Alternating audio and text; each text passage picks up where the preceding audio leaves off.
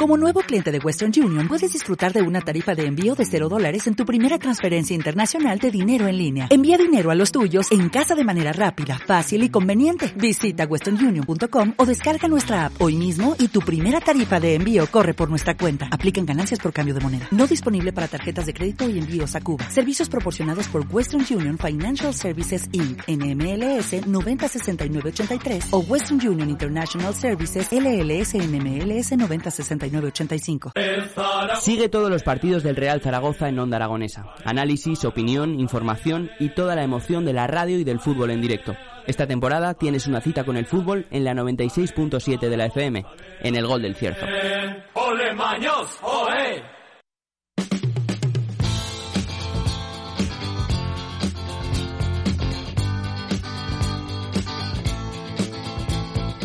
19 minutos los que nos separan de las 11 de la mañana. Continuamos en las mañanas de Onda Aragonesa y hoy tenemos a un invitado especial que, que siempre nos da gusto recibir en nuestro estudio, sobre todo porque por todo lo que nos transmite, por todo el conocimiento que, que nos aporta y sobre todo pues, porque da gusto hablar con él, porque es, bueno, tenemos un tiempo largo y tendido para, para hablar con nuestro siguiente invitado. Hoy tenemos en nuestro estudio a Juan José Badiola, director del Centro de Encefalopatías y Enfermedades Transmisibles Emergentes de la Universidad de Zaragoza. Muy buenos días, Juan José, ¿cómo estás? Buenos días. Bien. Bienvenido por venir otra vez, eh, otra mañana más a las mañanas de Onda Aragonesa. Y sobre todo, pues eh, la invitación venía un poquito a ver si es que, a ver, el micrófono lo tenemos ahí, lo tenemos ahora encendido. Ahora sí. Ah, sí. Alto y claro, ahora se nos escucha alto y claro. Eh, la principal invitación era pues porque ha iniciado un nuevo curso universitario, se han iniciado las nuevas clases en la Universidad de Zaragoza y usted ha sido el encargado de, de ese primer discurso de, de inauguración del nuevo curso. ¿Cómo está la Universidad de Zaragoza? Bueno, pues hombre, para mí fue un gran honor porque cuando te eligen en, entre un grupo tan, tan grande de profesores, el que te nombren a ti, pues el rector en este caso, pues hombre, la verdad es que es un gran honor, ¿no? Eso sí, también es una gran responsabilidad. Te la tienes que preparar bien, tienes que hacer un, además un texto relativamente largo para publicar, después hay que reducirlo a la quinta o a la sexta parte, con lo cual siempre cuesta. Y, y, bueno, pues la verdad es que fue una cosa agradable, sinceramente lo digo, sí, fue una cosa muy agradable y bueno, significa que es el pistoletazo de, de salida de las clases en la universidad. Fue el día 16, la semana pasada. La semana pasada se dio ese pistoletazo de salida y ya todos mm. nuestros estudiantes se incorporaron a las clases, además con toda la normalidad ya, es decir, ya no, ya no hemos pasado esa época en la que había restricciones o había clases eh, eh, desde casa y bueno, pues de, de, esta manera los estudiantes vuelven a la universidad y sobre todo, yo es mi impresión, eh, qué pedazo de universidad tenemos en Zaragoza, ¿no? Sí, hombre, no sea muy importante. Es que a veces no somos conscientes no somos conscientes. Es una universidad, primero es una, una universidad de, que se fundó en el siglo XVI. Cuando hay universidades que han, se han fundado antes de ayer, como quien dice, ¿no? Sí. Y ahora parece que todo el mundo es igual, hombre, pues francamente, con todos respetos a otras, no somos todos iguales, ¿no? Es una enfermedad, es una, una universidad muy, muy, muy acendrada, con una, una, con un, una oferta de títulos muy grande, con, hombre, eh, una calidad del profesorado muy bueno, también no sé qué decirlo, ¿no? Eh, eh, incluso se decía que en el pasado, cuando había los, algunos profesores, sobre todo de algunas materias, de algunas facultades, eh, hacían una especie de peregrinaje. Empezaban en una universidad más pequeña, eh, después iban a otro poco más grande, tal. Pero al llegar a Zaragoza, el destino final era Madrid, porque todo el mundo que no sé por qué quería ir a Madrid, ¿no? Y, y supongo porque a lo mejor había más oportunidades de hacer otras cosas. Pero es curioso, muchos cuando llegaban a Zaragoza se quedaban aquí. Eso me lo decía un profesor, un catedrático de Pondría. Digo, no, yo fui de los que me quedé, porque sí, es que estaba muy bien aquí. Y es porque la universidad, hombre, es una universidad de prestigio, es una universidad con un, una oferta educativa muy amplia, tanto de grado como de posgrado.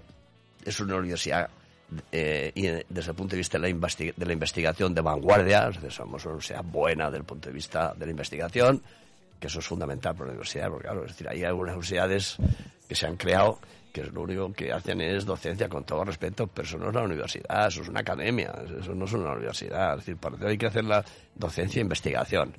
Y además, aquí, de verdad, yo creo que se cuidan los alumnos. No sé qué pensarán ellos, a lo mejor ellos no están de acuerdo conmigo, pero al menos en mi facultad yo veo que la gente está muy contenta, los estudiantes, porque se les cuida, se notan que son, se les trata como personas, no como números, no como, como una persona está allí, que es la matrícula número 333, no. Allí eh, el estudiante se le conoce personalmente, eh, se, se, le puede juzgar no solamente con el frío examen, sino con otros datos que vienen del conocimiento. Y después, teniendo en cuenta que muchos estudiantes, en algunas facultades, sobre todo la nuestra, viene mucha gente de fuera, casi la mitad son de fuera, de Aragón, y, y el que viene aquí no se va. Incluso ahora tenemos, curiosamente, muchos estudiantes franceses que han venido a estudiar aquí a Zaragoza. Allí en, en, en Francia tienen un, un, sistema demasiado restrictivo de ingresos, ¿no? hay, hay muy pocas escuelas de veterinaria, solo cuatro, y entonces, claro, para las ciudades del país, pues eh, admiten a lo mejor 70, 80, eso es muy poco, ¿no? Y algunos que tienen mucha vocación, mucho interés, pues han visto, hombre, una oportunidad de poder estudiar aquí cerca de la frontera francesa, de su tierra, ¿verdad? Y estar encantados. O sea, por eso digo que realmente yo al menos percibo que el estudiante eh, está contento en nuestra universidad, que eso es muy, muy, muy importante, y, y después en la investigación, pues en modestia aparte, o sea, somos una universidad de vanguardia, de las mejores de España. ¿En qué se, en qué se sabe, cómo se sabe eso? Pues en los estándares que tiene la, la, la, universidad en la actualidad está muy, muy protocolizada. Que no me gusta esa palabra, ¿eh? que coste, ¿eh?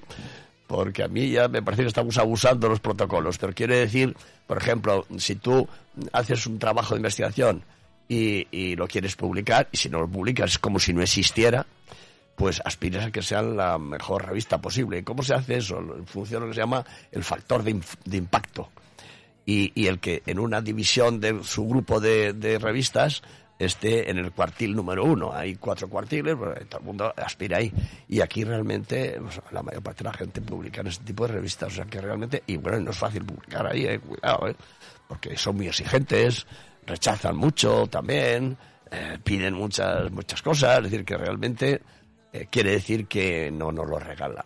Uh -huh. Podríamos hablar de que son los Oscars, ¿no? De la, de la investigación. Sí, más o menos, sí, hombre, quizá no tanto, pero porque hay mucha gente que publica muchas revistas buenas, pero aquí el estándar normalmente es que la mayoría de las facultades y escuelas la publicación se hace. Y después, hombre, yo creo que cada día tenemos más impacto en la, el mundo del privado, en el mundo de la empresa, ¿no? La empresa se ha dado cuenta que tiene con nosotros una buena oportunidad, que tiene gente muy bien formada, muy bien preparada, tiene equipamientos buenos, ¿verdad? Y tiene ganas, gente con ganas de trabajar y de colaborar.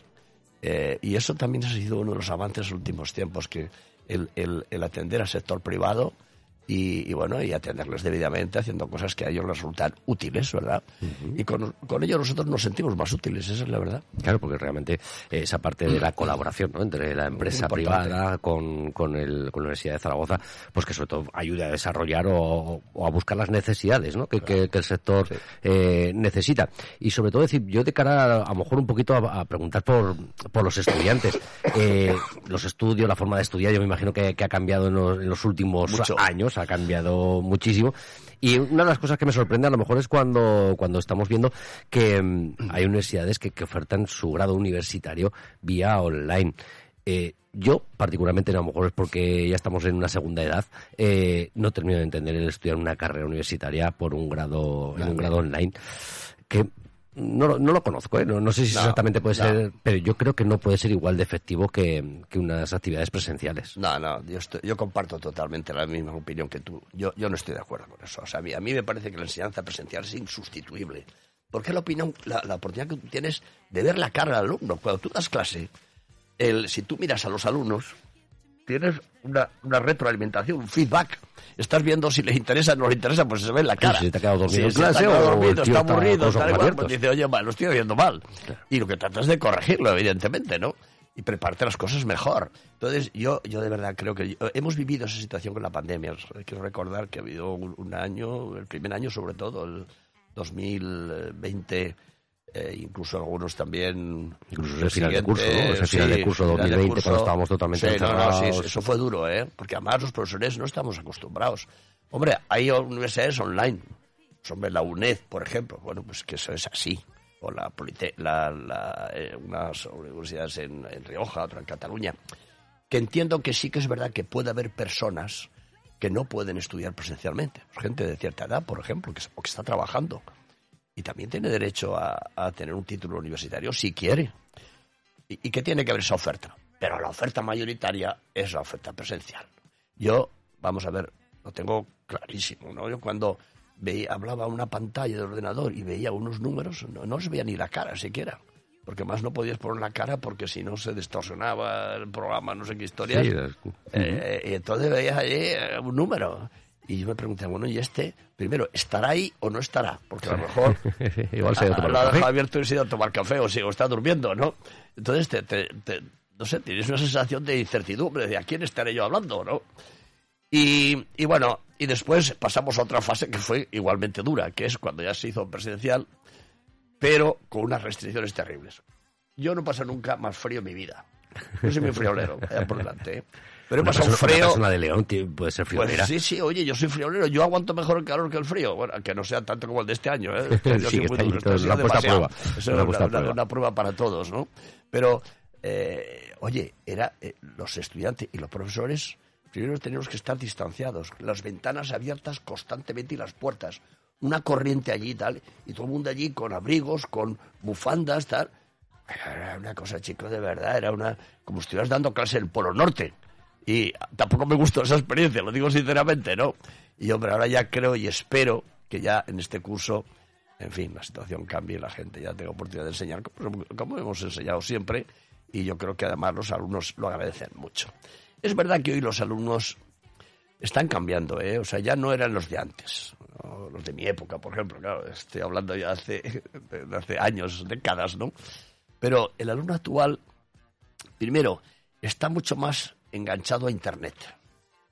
Es decir, que él, aparte de lo que tú le cuentas, pues eh, él tiene sus fuentes de conocimiento, lo cual está bien, ¿verdad? Porque, bueno, pero claro, si solamente hace eso, pues entonces, ¿para qué estamos los profesores? Unos señores que nos hemos dedicado toda la vida a eso y que, hombre, pues algo sabremos cuando estamos ahí, ¿no?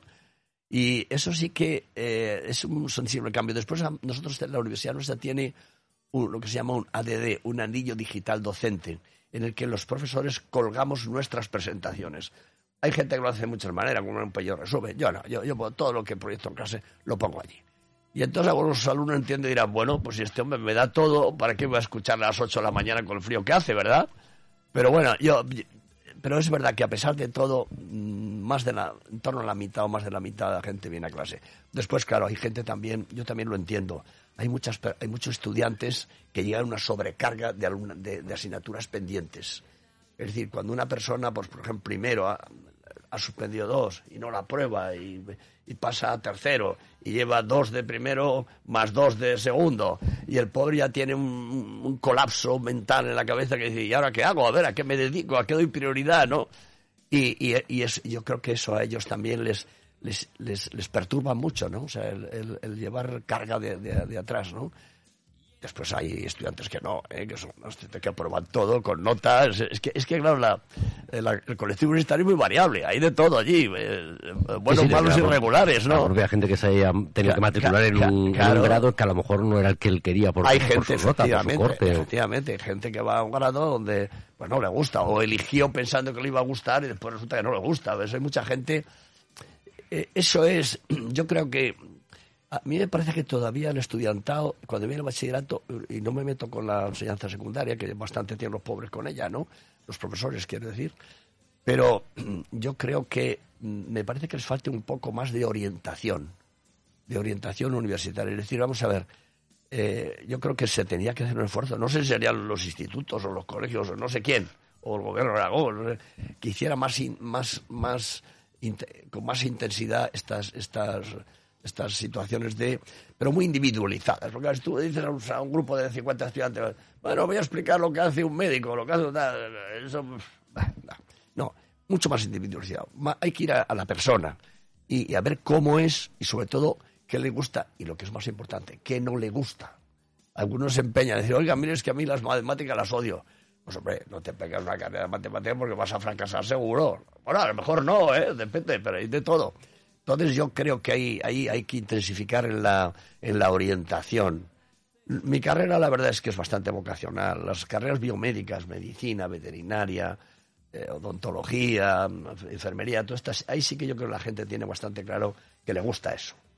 Y por ejemplo, que, están enamorados de la clínica de pequeños animales, de mascotas. Y no les hables de otra cosa que no quieren. Oye, pero a lo mejor te podría interesar dedicarte, yo que sé, a las bancas. No, no, no, no, no. Yo, lo mío es la que. Bueno, bueno vale, pues venga, tirad, adelante con ello, ¿no? Que en ese aspecto sí que es positivo y otros que quieren otras cosas. Yo creo que eso en general pasa en todas las carreras. Y, y, bueno, y también ahí los profesores tenemos un papel de. de yo creo que tenemos que, que ejercer activamente, que eso solo se logra conociendo al estudiante. De, de, de incidir sobre ellos y, darles la, la, oportunidad de que te cuenten, eh, bueno, su vida, un poco su vida, ¿no? La verdad. Sí, hacer una pequeña charla psicológica, una charla, sí, pero para individual. Yo se lo digo a, todos, le digo, el que queráis, oye, en mi despacho ahí en el centro de Cefalín estoy todo el día, desde las 9 de la mañana hasta las 11 de la noche. El que quiera venir, ya sabe, puede, el libre de venir y hablamos lo que queráis. Y vienen algunos, ¿eh? es curioso, si vienen y lo agradecen. Lo agradecen porque ellos solos no tienen suficientes argumentos después para la implicación profesional. Yo, por ejemplo, hombre, yo he sido presidente del Consejo General de Veterinarios de España, es decir, que 18 años, he conocido la persona a ver, o sea, sé lo que es. Hombre, yo creo que puedo aportarles conocimiento a esta gente, ¿no? De lo bueno y lo malo y lo regular que hay en nuestra profesión. Y ellos, ya digo, creo que lo agradecen mucho cuando te acercas a ellos de esa manera. Yo es que de verdad, yo he sido un profesor vocacional, también lo digo, ¿eh? Y, supongo que habrá de todo. Hay gente que tiene más vocación y otros menos. Y comprendo que si no tienes mucha vocación, hasta que la, enseñanza puede ser dura. ¿eh? Sí, sí, claro. Si tú ves a un señor allí, que, con cara de aburrido, y con cara de decir vaya pesado este no se va a transmitir lo mismo que una pues, persona que lo hace claro, no, eso, eso, te deprime un poco no te deprime un poquito no pero ahí también yo creo que todos debemos hacer fuerte lo que decía antes por motivar al estudiante porque el estudiante se vea que el profesor se toma interés en ti y eso es muy importante. Nosotros en alguna, en alguna otra ocasión hemos hablado de, hemos tenido ese pequeño debate de eh, lo difícil que les resulta a los jóvenes el decidir, el decidir qué, qué, es lo que quieren estudiar, qué quieren ser. Eh, una de las cosas que, que, en ocasiones sí que se ha hablado aquí ha sido el, el, el cómo estas personas pueden a, a, corto plazo decidir su futuro. Porque claro, realmente yo creo que, que la decisión tiene que ser a, a, un corto plazo, ¿no? Es decir, a, que quiero, a qué me quiero dedicar en los próximos 10 años, ¿no? 15 años, porque ya sabemos, y sobre todo no lo ha demostrado esta pandemia, ¿no? Que todo esto puede dar una vuelta y que todo nuestro organigrama cambie completamente. Puede cambiar. Eh, yo una de las cosas que a lo mejor me he fijado, sobre todo de los más jóvenes, o, que quizás pueda servirles a ellos de referencia, que a la hora de estudiar, es que miren en su historial, que miren en su historial de, Google, el historial de que, están todo el día con el móvil buscando, que busquen en su historial y, y sobre las búsquedas más frecuentes que ellos hagan, creo que podría ir por ahí su orientación, ¿no? Es decir, porque evidentemente tú vas a buscar siempre cosas que te, interesan, cosas que te interesan. Entonces, pues si estás buscando siempre cosas de motor, pues a lo mejor lo tuyo va hacia una ingeniería, ¿no? Para, para dedicarte un poquito hacia, hacia ese tema. Más o menos yo creo que, que podrían ir por ahí un poquito los tiros en una base. Pero sí que es realmente, decir, cuando, cuando tienes que dar ese salto, que tú terminas tu bachiller, terminas tus, tus exámenes, haces tu EBAU y, y en, en, muy poquitos días tienes que decidir eh, dónde, dónde con la, con la nota que tengo, dónde tengo que... Creo que este, este es un sistema, yo sería partidario de cambiar, lo que pasa es que es complicado, ¿eh? Porque eh, cambiar un sistema es complicado. Pero estoy de acuerdo con lo que dices, deciden demasiado pronto. Tienen todavía mm, insuficiente formación e insuficiente información sobre lo que les interesa. Y puede haber muchas soluciones, como tú dices, efectivamente. Mira usted, yo en Internet busco, como dices, tus motores. Pues bueno, pues entonces lo tuyo parece que es eso, ¿no? No te dedicarás a, yo que sé, a curar perros o gatos, ¿no? Porque es que eso no, se ve que no te interesa, ¿no? Entonces, yo creo que ahí hay unos... Fíjate, es curioso, a mí siempre me ha gustado el sistema americano. El sistema americano cuando acaba, el norteamericano me refiero, cuando no, en Sudamérica no lo sé, no, lo sé porque no conozco tan a fondo, pero allí sí que cuando acaban el equivalente al bachillerato nuestro, se van un año de viaje. ¿A dónde? Al mundo mundial. Por ahí, se van por ahí y se ven parejas de chicas o chicos, ¿verdad? Por Europa recorriendo. qué, qué papel tiene eso? Incrementa la maduración del estudiante. Si tú estás por ahí viajando y te tienes que resolver cosas que no buscarte la vida, estar con la vida, claro. que en vez de estar con papá y mamá, pues hombre, pues la verdad es que yo creo que eso es muy formativo. Eso yo creo que ellos lo tienen muy bien montado. Aquí no pasa nada, aquí es más complicado, porque parece que hay, hay, una, hay también un problema, que hay una prisa por acabar. Yo les digo, mira, oye, vamos a ver, ¿qué más da, qué más da acabar la carrera a los 21 años que a los 22 que a los 23? ¿No te parece? Sí, en cierta manera sí. Lo que, bueno, a lo mejor les podemos, les metemos la prisa, ¿no? De, de, que entren en el mercado laboral. Y, ellos mismos también se sienten como urgidos a tener que estar pronto en el mercado laboral. Y después la verdad es que no es tan fácil, porque muchos de ellos eh, están bastante tiempo que no encuentran empleo. ¿Por qué? Porque el empleo está complicado. Pero yo creo que es esto, es que ellos no tienen, eh, me da impresión, no, no, no, tienen la percepción de que si tardan un año más tal, pues eh, son unos fracasados eh, de cara a los padres, de cara a no sé muy bien quién, los compañeros o a quien sea, ¿no? Eso es un error. Yo, el sistema americano, bueno, que intento que no es complicado ponerlo en marcha aquí, ¿no? Porque además ellos, claro, em, trabajan antes, trabajan en, trabajos informales, ¿no? En cafeterías, tal, para ahorrar para ese viaje. O sea, no, no se, lo, lo pagan solo los papás, lo pagan ellos también en buena parte, ¿no? Y aquí, hombre, no es tan fácil, ¿eh? No, no, es tan fácil encontrar trabajo de este tipo, ¿no? Pero vamos, yo creo que sí que está claro que no debemos conformarnos con lo que tenemos en este momento. Siempre hay que ser, eh, hay que pensar que las cosas pueden cambiar o deben cambiar y que eso va a ser un elemento de mejora de la calidad de la enseñanza. Y aquí estamos, yo creo que estamos, bueno, una pequeña crítica, con muchas comisiones, con muchas comisiones de calidad, de no sé qué, yo creo que eso, no sé, yo no sé si eso tiene mucho, algo valdrá, supongo yo, ¿no? Pero, pero, pero que sí, que para, sí, pero la mejor evaluación de la calidad es el contacto personal con los alumnos. Hay, hay también, hay un plan tutor también, que, que es que un, grupo, un, profesor escoge a tres, cuatro, cinco, seis estudiantes y los va tutorizando. no sé, tampoco estoy muy, no, no sé, yo lo sé que una vez desempeñé esa labor y lo único que hacía era rellenar papeles para mandárselo a no sé quién. Dije, yo no estoy aquí para rellenar papeles, estoy aquí para ayudar a los estudiantes, no para mandar papeles a no sé quién. Eh, informes y cosas de esas, ¿no? Eh, yo creo, fíjate, yo, yo soy contrario a la burocracia. A mí la burocracia no me gusta. Yo creo que no le gusta a nadie, ¿verdad? Yo, yo no, conozco a nadie que en momento. alguna gente sí. Yo creo que es una cosa necesaria ¿no? Pero, sí, hombre, vamos a ver. La administración tiene que haber una administración mínima para que para aquí pues tendréis también una administración, supongo, ¿no? sí, claro, se, va, llevando todo un poquito, claro. Pero sobre todo cuando ya eh, eh, cuando ya la burocracia tiene un problema y es que en sí misma se retroalimenta. Es decir, se convierte en un objetivo en sí misma. Y eso es lo más peligroso. Tiene que haber administración, claro que sí, por supuesto. Pero no burocracia en el sentido peyorativo de la palabra. ¿no? Hacer un trámite para el trámite. ¿no? Para el trámite y el trámite es el trámite y venga trámite y le digo, oiga, ¿hasta dónde voy a llegar aquí? Papeles, más papeles y más. Y fíjate, es curioso, yo he observado que en la sociedad que estamos ahora de la informática, eh, pues oye, cada día hacemos más papeles. Los profesores estamos todo el día haciendo papel. Seguimos imprimiendo muchísimo. Sí, papel. o, o, o, o, mandar por escrito, pero es igual, si aunque no lo, no lo imprimas, eh, lo tienes que hacer y construir y, lleva su tiempo. Y yo lo veo por otros compañeros que eso les molesta mucho. Pero bueno, oye, pues habrá que ir pensando a ver cómo se puede desburocratizar un poco la universidad. Y cuando digo la universidad, digo también las empresas. ¿eh? todo, ¿eh? en general, todo. y la administración en general, ¿eh? o sea, muy burocrática. Ahora, además con esto de, del trabajo en casa, se ha convertido, en fin, en una situación un poco... No, no, yo es que estoy, trabajo en casa. El teletrabajo. El teletrabajo. Bueno, no, yo tiene, no, no de ver efectivo al 100%, no, sé, tiene, tiene un papel positivo en algunos casos, sí, no digo que no.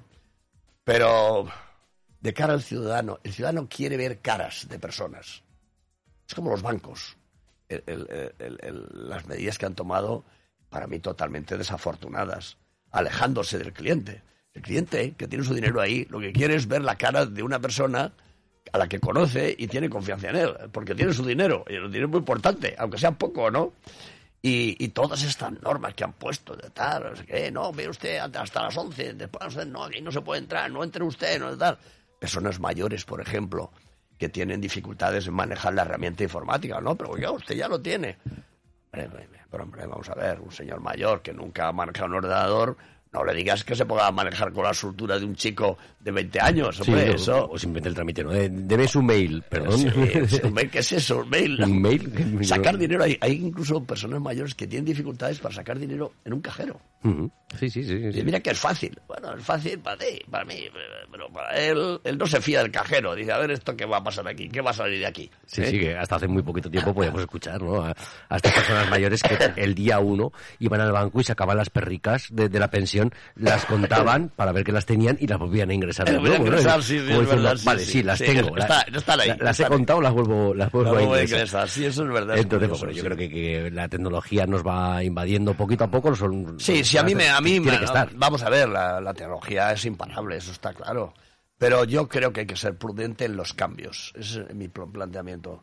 Fíjate, cuando ese médico valenciano, no sé si recuerdas el- la anécdota de este médico valenciano, que hizo un escrito a- em, acusando, poniendo de manifiesto la disconformidad con ese procedimiento de los bancos, oye, tardó, me, parece que fueron dos semanas en recoger 600.000 firmas.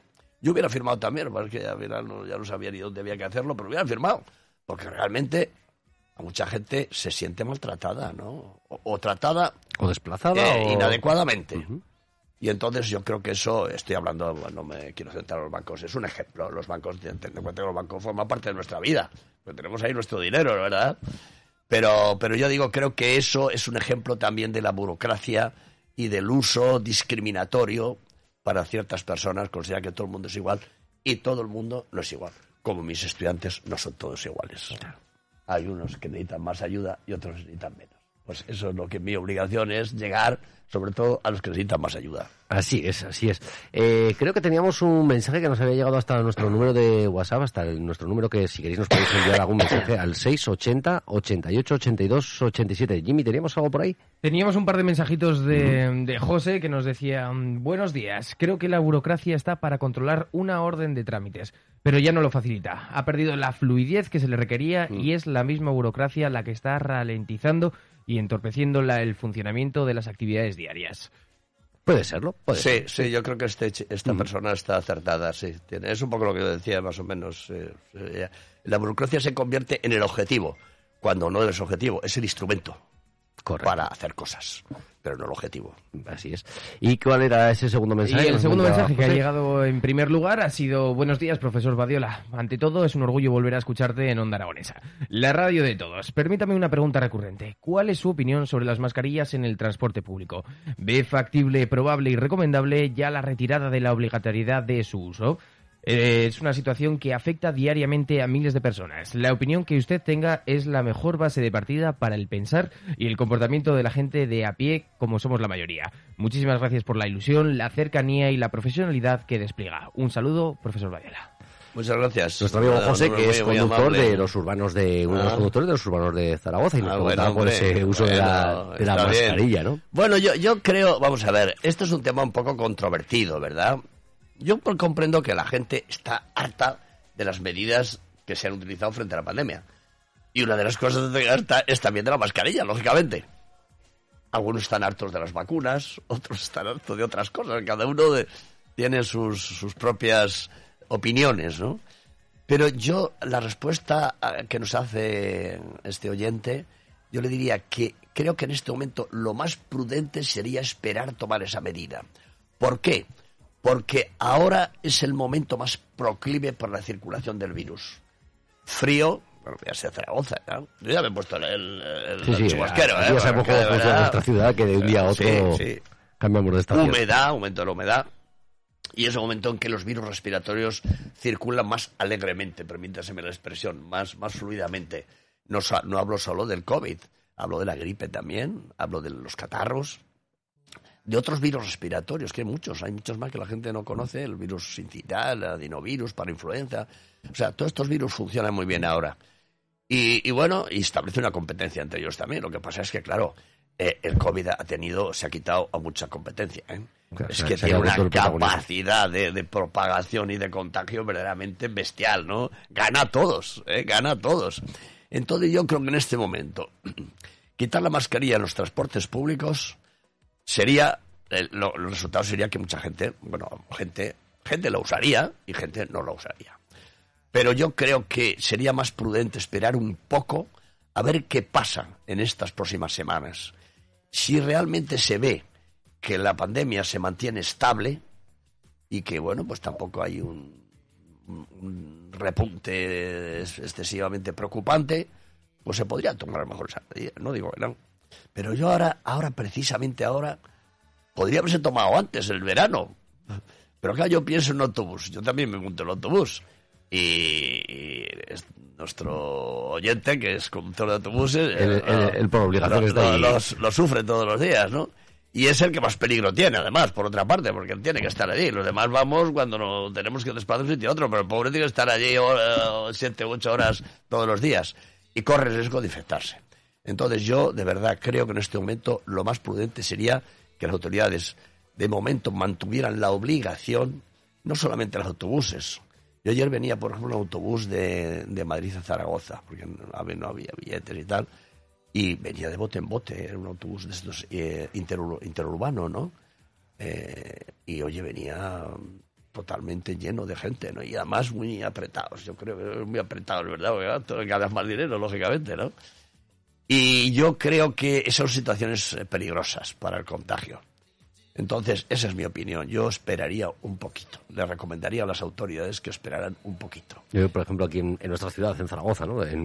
dentro de muy poquitos días eh, tenemos la celebración de las fiestas de la fiesta del Pilar. Vamos a ver qué y puede resultar un poquito chocante el decir, estoy en un concierto con 20.000 y no tengo por qué llevar la mascarilla, puedo saltar y todo lo que, necesite para divertirme en ese concierto pero tengo que llevar una mascarilla en el bolsillo porque a la salida tengo que coger el bus para, para irme a casa, ¿no? Resulta un poquito... Sí, un poco chocante, sí, es, verdad, sí, tiene razón. Ahí es que en las medidas a veces hay situaciones contradictorias, ¿no? Eh, que llaman la atención a la gente. Hombre, también es verdad que eso es una cosa puntual también. Eh, porque eso es un espectáculo, será, bueno, habrá más de uno, ¿no? Pero no creo que todo el mundo vaya a todos los espectáculos del Pilar. No, no, evidentemente a todos. No, creo que el bolsillo llegue para acudir a todos ellos. Y será al aire libre la mayoría. Bueno, algunos, son, cerrados, cerrados, Pero altos, por ejemplo, yo que sé, pues por ejemplo el... Príncipe Felipe... El Príncipe Felipe tiene una altura muy, muy, muy elevada, ¿eh? o sea, que ahí el, el virus tiene espacio para moverse arriba, ¿no? Y él va arriba, normalmente va a los espacios más calientes. Yo no sé, yo desde luego, mm, pero claro, la opción es no hacemos mm, espectáculos. Yo creo que la, la, tesis de las autoridades, no digo que sea acabar con la pandemia por real decreto, pero a veces lo parece. Dicen, oiga, ya hemos sufrido bastante. Venga, vamos a declarar la muerte oficial de la pandemia. La, la, pandemia no va a morir, ni oficial ni extraoficialmente. ¿Por qué? Porque es un virus que se ha extendido tanto por, tanto por todo el mundo que ese, ese virus quedará con nosotros para mucho tiempo. Ahora, ¿en forma pandémica? No, posiblemente no. Será, pues, fijaos, el, ¿os acordáis de la gripe A? Que fue una pandemia también. la gripe aviar. era, era aviar y después porcina, que se llama gripe A. Pues ahora algunos virus gripe A son los que predominan. El año pasado, por ejemplo, aquí en Zaragoza. Ha habido bastantes casos últimamente. Muchos casos de gripe A, eh, está presente habrá épocas que predomine este virus y otros otro depende depende de las circunstancias de quién llegue primero. Siempre el que el que llega primero es el que se instala en contra más tiempo, ¿no? lleva más tiempo exactamente. Y entonces ese ocupa el espacio que podrían ocupar otros. Entonces al final yo es lo que creo que va a pasar. Salvo que hubiera la mala suerte que alguna variante nueva que fuera más patógena porque esta es muy muy suave la, la actual Omicron algunas sí que se transmiten mucho y tal, pero no producen una patología grave en general. Segundo, que, que eludiera los anticuerpos vacunales, eso sería preocupante. entonces diría, bueno, ¿y para qué sirven las vacunas que nos hemos puesto, no? Eso tiene otro problema. Tercero, que pudiera alterar los mecanismos de detección, de diagnóstico del virus, que puede ocurrirlo. ¿eh? O sea que una, una variante que, que puede venir de dónde, pues vaya usted a saber. Es que hay países del mundo todavía donde en los que el número de personas eh, vacunadas es muy bajo. A pesar de que ya sabemos que las vacunas en general estas no previenen los contagios, ¿eh? lo que previenen estas es el agravamiento de la enfermedad. Y eso también hay una cosa que, hombre, me gustaría que tuviera claro. Hay gente que son escépticos de vacunar, no se quieren vacunar, por, por distintas razones. Yo de verdad les aconsejaría que lo pensaran bien, porque podrían tener un riesgo de muerte porque si una persona que tiene alguna patología previa, pues yo sé, no, yo sé, pues, eh, un tan simple, tan, tan pequeña como, la, no tanto, ¿no? la diabetes, por ejemplo, o un problema vascular, tal. Eh, recientemente una persona así, una persona que tuvo, tuvo unas complicaciones, tal, al final, oye, tuvo un fallo de la acción de un, de un de un antibiótico y al final se murió de COVID. ¿Por qué? Pues porque tuvo un problema vascular serio y tal. O sea, es decir, que yo creo que solamente por evitar las muertes les aconsejaría que se vacunaran. Sí, sobre todo esas cifras, ¿no? Que, tanto nos alarmaron en el comienzo de la pandemia, esas cifras que, diariamente veíamos, ya no en nuestro país, sino en el mundo. No llegará tanto, llegará tanto porque, hombre, la mayor parte de la gente tiene tres vacunas, sobre todo los vulnerables, de más de 60 años, ¿no? Pero la gente joven también, más joven. Y comenzamos con una cuarta dosis. Y, ahora vamos a tener una cuarta dosis que lo que pretende es reforzar. Es que tengan en cuenta, hay que tener en cuenta que las vacunas estas las recibimos en noviembre, diciembre. O sea que han pasado ya nueve meses o diez meses, eso es mucho. Porque estas vacunas, el recuerdo inmunológico que dejan es, es corto. No son. Hay vacunas que valen para años, ¿no? No es el caso. Este de momento, pues estamos que se eh, recuerda. Eh, sí, el recuerdo, pues recuerdo un poco, pero no mucho, ¿no? Y entonces por eso digo que, se recomienda la cuarta vacuna. Yo lo que me ha extrañado es que va a ser de nuevo Pfizer y Moderna. Lo, vi en la prensa ayer. Yo me, me, ha extrañado que la vacuna española, esa de IPRA, no la haya autorizado. Esa vacuna española que, ya estaba, funciona bien. ya estaba aprobada. Yo, tengo datos sobre ella, funciona bien. Pero algo pasa que todavía no lo ha autorizado la Agencia Europea del Medicamento. No sé por qué. No sé, habrán visto algún. Bueno, esperemos que simplemente sea por algún por algún componente o por bueno, espero que no sea la presión que hagan nosotros eh, empresas de vacunar. Es, lo ¿eh? que, es lo que algunas veces podemos llegar a pensar, que, ¿no? Que, muchas tampoco se podría descartar ¿eh? que hubiera algunos intereses ahí económicos por el medio, ¿no? Porque sabemos que estas cosas también están un poco a la orden del día, de que también nos podemos encontrar con, con, alguna otra forma de que la gente, eh, bueno, otras empresas neutralicen a, a otras después de las esta, inversiones. Esta, esta vacuna está hecha por un laboratorio curiosamente serio, son de veterinaria. Pero el chico, el director general, fue estudiante conmigo aquí en Zaragoza. Y además yo lo mandé en un programa Erasmus al Reino Unido y tal. Y es un chico muy competente y, es que exporta a 80 países para vacunar frente a enfermedades animales. Pero la pregunta es, la gente que se cree que un animal y una persona son muy distintos, pues aparte del fenotipo y la cara y los aspectos así, ¿verdad? Muy parecidos. La reacción inmunitaria es la misma, algunas diferencias entre especie y especie, pero muy, muy similar. Entonces tiene muchísima experiencia en vacunas esta gente. Bueno, sí que se, sí que se ha visto, ¿no? Es decir, que, directamente que cuando hablamos de la parte de, la rama veterinaria, eh, parece que no va con la parte médica o con la parte de la investigación de hacia los hacia los humanos, pero sin embargo vemos cómo se comparte y cómo, como evidentemente desde laboratorios como, como este han sido donde desde donde ha salido esa nueva variante o esa nueva vacuna española que... Y yo, creo que sería mucho más barata. Es que los actores son muy caras. Tanto lo de Pfizer como Moderna son muy caras, ¿eh? están casi la dosis de 18 euros o 20 euros cada dosis. es una barbaridad, ¿eh? Sí, sí, son muy caras, ¿eh? Y esta yo creo que no valdría ni la tercera ni la cuarta parte. O sea que también sería un beneficio para el Estado, que tendría que pagar menos, ¿no? No porque sea mala, sino pues porque por hace falta. Sí, porque es que, la tecnología es diferente, ¿sabes? Estos, los de los dos, mm, las dos vacunas estas de Pfizer y de Moderna, se han basado en esa y es verdad que es una tecnología muy novedosa el, el utilización del, virus, uh, de virus ARN eh, y sobre todo ARN mensajero. Y, y, esa es una tecnología nueva que hasta ahora no se conocía y que parece que da buenos resultados. Pero, hombre, también yo digo, le critico de la siguiente manera, sí, pero no previene los contagios. Eh, ahí hay un hueco de verdad, de, de, de calidad debería prevenir los contagios. Nos vamos, sí. Eh, eso tenemos que, me imagino que, todo esto va a seguir, va a seguir avanzando. Y sobre todo con esa investigación. Eh, hablando de la investigación, eh, de, hablando un poquito por lo, por lo, que hemos pasado hasta ahora y volviendo un poquito también al tema universitario. ¿Todavía se sigue viendo ese tipo de investigación como un gasto y no como una inversión? Sí, desgraciadamente sí. No hemos aprendido nada. No hemos aprendido, hemos aprendido poco. Yo creo que considerar eso gasto es, es, una tontería, sencillamente. O sea, es, no tener ni idea de qué va este asunto. Es una inversión, claramente. Una inversión, cuidado, eh, que puede ser fallida, ¿eh? Yo he hecho proyectos basados en una hipótesis que después no ha resultado. Bueno, oye, pero, otros sí. Ya se queda apuntado también de que esto ha sido Eso no, exactamente, y aprendes por qué no ha funcionado.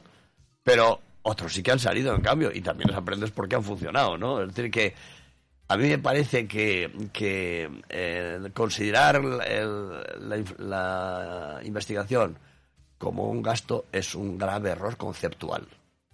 Es una inversión. Y de hecho, vamos a ver. ¿Quién es el país que tiene un grado de, de desarrollo científico más elevado en el mundo? Estados Unidos. Estados Unidos. Estados Unidos. ¿Qué estaba dudando a lo mejor si China puede llegar a estar... Bueno, no, no, está, cuidado, China está apostando mucho, ¿eh? Atención, ¿eh? Sí, sí, sí, estos ah, han visto el valor, lo que han visto. Antes copiaban, ahora han visto que no, que les conviene dedicar dinero para, para emplearlo en la investigación. Y, están haciendo unas ofertas increíbles los chinos, ¿eh? A gente europea, a gente americanos. Pero vuelvo a decir, Estados Unidos, yo es que estuve allí, claro, eh, lo conozco un poco, ¿no? Es que es tremendo, es una es que, es que allí va, es que allí tienes de todo. Es que hasta por la noche yo me he quedado impresionado en un centro de investigación que hacías fotocopias a las 3 de la mañana. Anda, tú vete aquí a un sitio a hacer fotocopias a las 3 de la mañana, ¿no? No está todo cerrado. Eso es un pequeño detalle, pero quiere decir que si eso era así, quiere decir que los laboratorios seguían abiertos y la gente seguía trabajando, ¿no?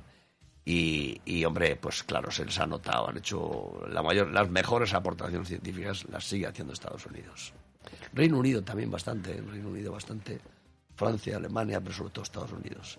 Y China ahora, pues oye, cuidado, es un competidor, ¿eh? y pues, de ahí podemos eh, sacar de que esa fuga de talentos ¿no? que podemos tener en, en nuestros países, que, los formamos y si evidentemente despuntan un poquito, pues eh, se van a marchar.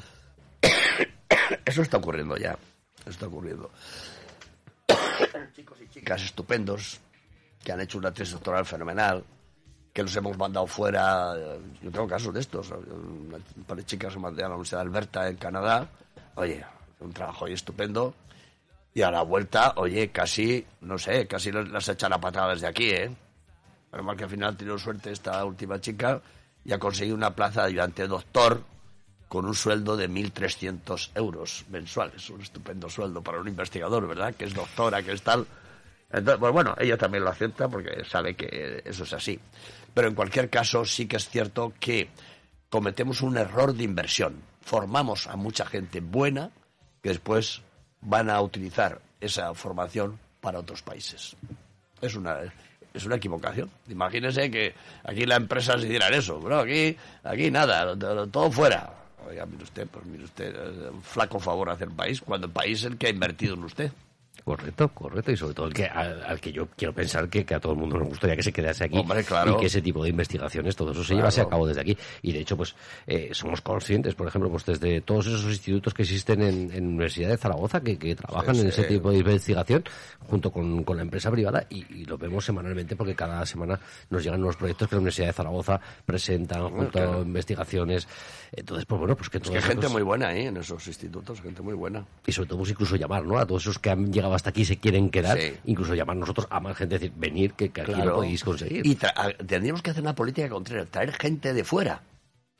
Gente de fuera, por ejemplo.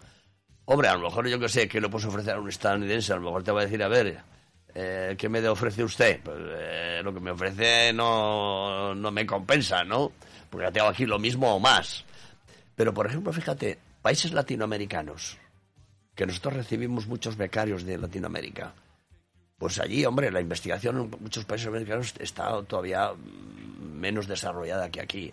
Hay también investigación, ¿eh? algunos países son bastante fuertes, pero menos que aquí. Entonces, eh, oye, ¿por qué no captamos gente de esta? Gente buena, ¿eh? gente, oye, gente que ha demostrado que son buenos. Yo tengo una chica brasileña, una chica estupenda, eh, vino una beca de su país, después lo obligaron porque es cuando de un país tienes obligación de volver y tal. Y la tiene allí de mala manera un sitio. Pues, pero ¿a quién se le ocurre que has pagado a una persona cuatro años aquí en Zaragoza y la tienes haciendo una tarea burocrática? por favor. Y estamos a ver si la podemos traer. Y si la, podemos traer, eh, no la quedaremos, yo que sí. Porque hay mucha gente buena en el mundo. Eso es lo que tenemos que hacer, sobre todo a, nuestros, a nuestros estudiantes. se llama, talento. A todos esos estudiantes que, han iniciado los nuevos cursos en la Universidad de Zaragoza en, estas anteriores fechas, sobre todo pues que, se esfuercen en, realizarse lo mejor posible y que, si puede ser, que bueno, que se vayan una temporadica para visitar el mundo por ahí fuera. eso nos vendrá bien. Pero, pero, pero que vuelvan y que, y que se nos queden aquí. Y ojalá, ojalá esto pudiera dar un cambio y que nos situásemos dentro del mapa como sitios de investigaciones serios y grandes como para que nos tuvieran que mirar a nosotros y no nosotros tener que, mirar fuera. Es lo, que esperamos. Eh, profesor, en estas fechas, hablando de esos virus, me imagino que nos llegan ahora todos estos virus de los catarros. ¿Qué, podemos hacer ahora? Aparte de cambiar el tiempo, que, tenemos ahí una... Pues procurar protegerse en la medida que sea. Ahora, yo, por ejemplo, el catarro que tengo hoy, que, que lo he pasado mal eh, desde el lunes, eh, no sé cómo lo he contraído, la verdad. Pero a lo mejor, pues yo qué sé, pues descuide el uso de la mascarilla, es posible que lo descuidara. A lo mejor Es que también la mascarilla a veces tiene problema. Cuando te la quitas y te la pones, a veces se te olvida en ciertas circunstancias, a lo mejor. Bueno, o no. También tuve que ir a, con uno de mis nietos a, a presenciar un partido de fútbol, estos de los niños, ¿verdad? Y mira, tuvimos tres horas con un sol en la cabeza, que aquello era, era acabaremos mal. Y efectivamente, yo creo que fue, fue una especie de insolación que viene muy mal, los, y se provoca catarros. Y esos cambios de temperatura. cambios de temperatura muy, muy fuertes, muy importantes. Y después, hombre, que es que el, desde el viernes está haciendo mucho frío en Zaragoza, ¿eh? Sí, por las noches te tienes que tapar, al mediodía pasas calor, no sabes exactamente con qué ropa salir de casa. Yo, fíjate, hoy ya me daba no sé qué ponerme el chubasquero, pero me lo he puesto, digo, oye, me da igual que me miren. Y me he dado cuenta que ya mucha gente lo lleva sobre todo personas de cierta edad, ya, ya es, que hay que abrigarse, hay que abrigarse, que las mañanitas todavía son frescas, al mediodía se puede estar, pero... Exactamente, hay que abrigarse. Pero si te descuidas de abrigarte mucho, luego al mediodía sudas. Bueno, eso también es verdad, pero hay que quitárselo. nosotros estamos todavía, con el tiempo de, echar el edredón, pero tampoco de estar con, con la sábana. Estamos ahí en, esos días que... Estos momentos de transición son los más delicados para las infecciones. Sí, es verdad que la mayor parte son los cambios de tiempo. Y, y, y nada. sabemos de qué es eso. y pasamos del, del, verano al invierno, del invierno al verano. Aquí no hay otoño ni primavera. Sí, sí, en el mismo día podemos tener tres o cuatro estaciones de, del año. podemos tener las cuatro en el mismo Yo día. Yo siempre he señalado que es después del pilar. Porque es verdad, coincide con después del pilar cuando empieza ya el frío de verdad. Pero bueno, a veces se adelanta, como es este caso, ¿no? Pues profesor Bayola, eh, ha sido un placer volverlo a tener de nuevo aquí en los micrófonos de Onda Aragonesa, sobre todo que nos haya hablado de, esos estudios y de esa Universidad de Zaragoza en la que los alumnos han retomado las clases y que esperemos que, sea un gran curso el de este 2022-2023. Esperemos y lo deseamos, ¿eh? yo lo deseo que sea lo mejor que el anterior. Yo creo que va a ser mejor porque ya al evitar las restricciones ya los estudiantes estaban un poco nerviosos, por eso es también. Bueno, pues esperemos que con toda la normalidad del mundo, que no tengamos nada más que, lamentar en este nuevo curso y que finalicen todos los cursos y nuestros estudiantes, incluso los profesores, lo terminen de la mejor manera posible en el mes de julio con, pues con, una gran fiesta de celebración de fin de curso. Y con buenos resultados para los estudiantes, Así eh, si es posible. Eso es, eso es. Profesor Juan José Bayola, muchísimas gracias por haber acudido otra vez a los micrófonos de, de Onda Aragonesa. Ya sabe que está en su casa, que cuando quiera puede venir y contarnos lo que necesite en ese momento. Muy bien, muchas gracias. Gracias, hasta pronto. Hasta pronto, adiós.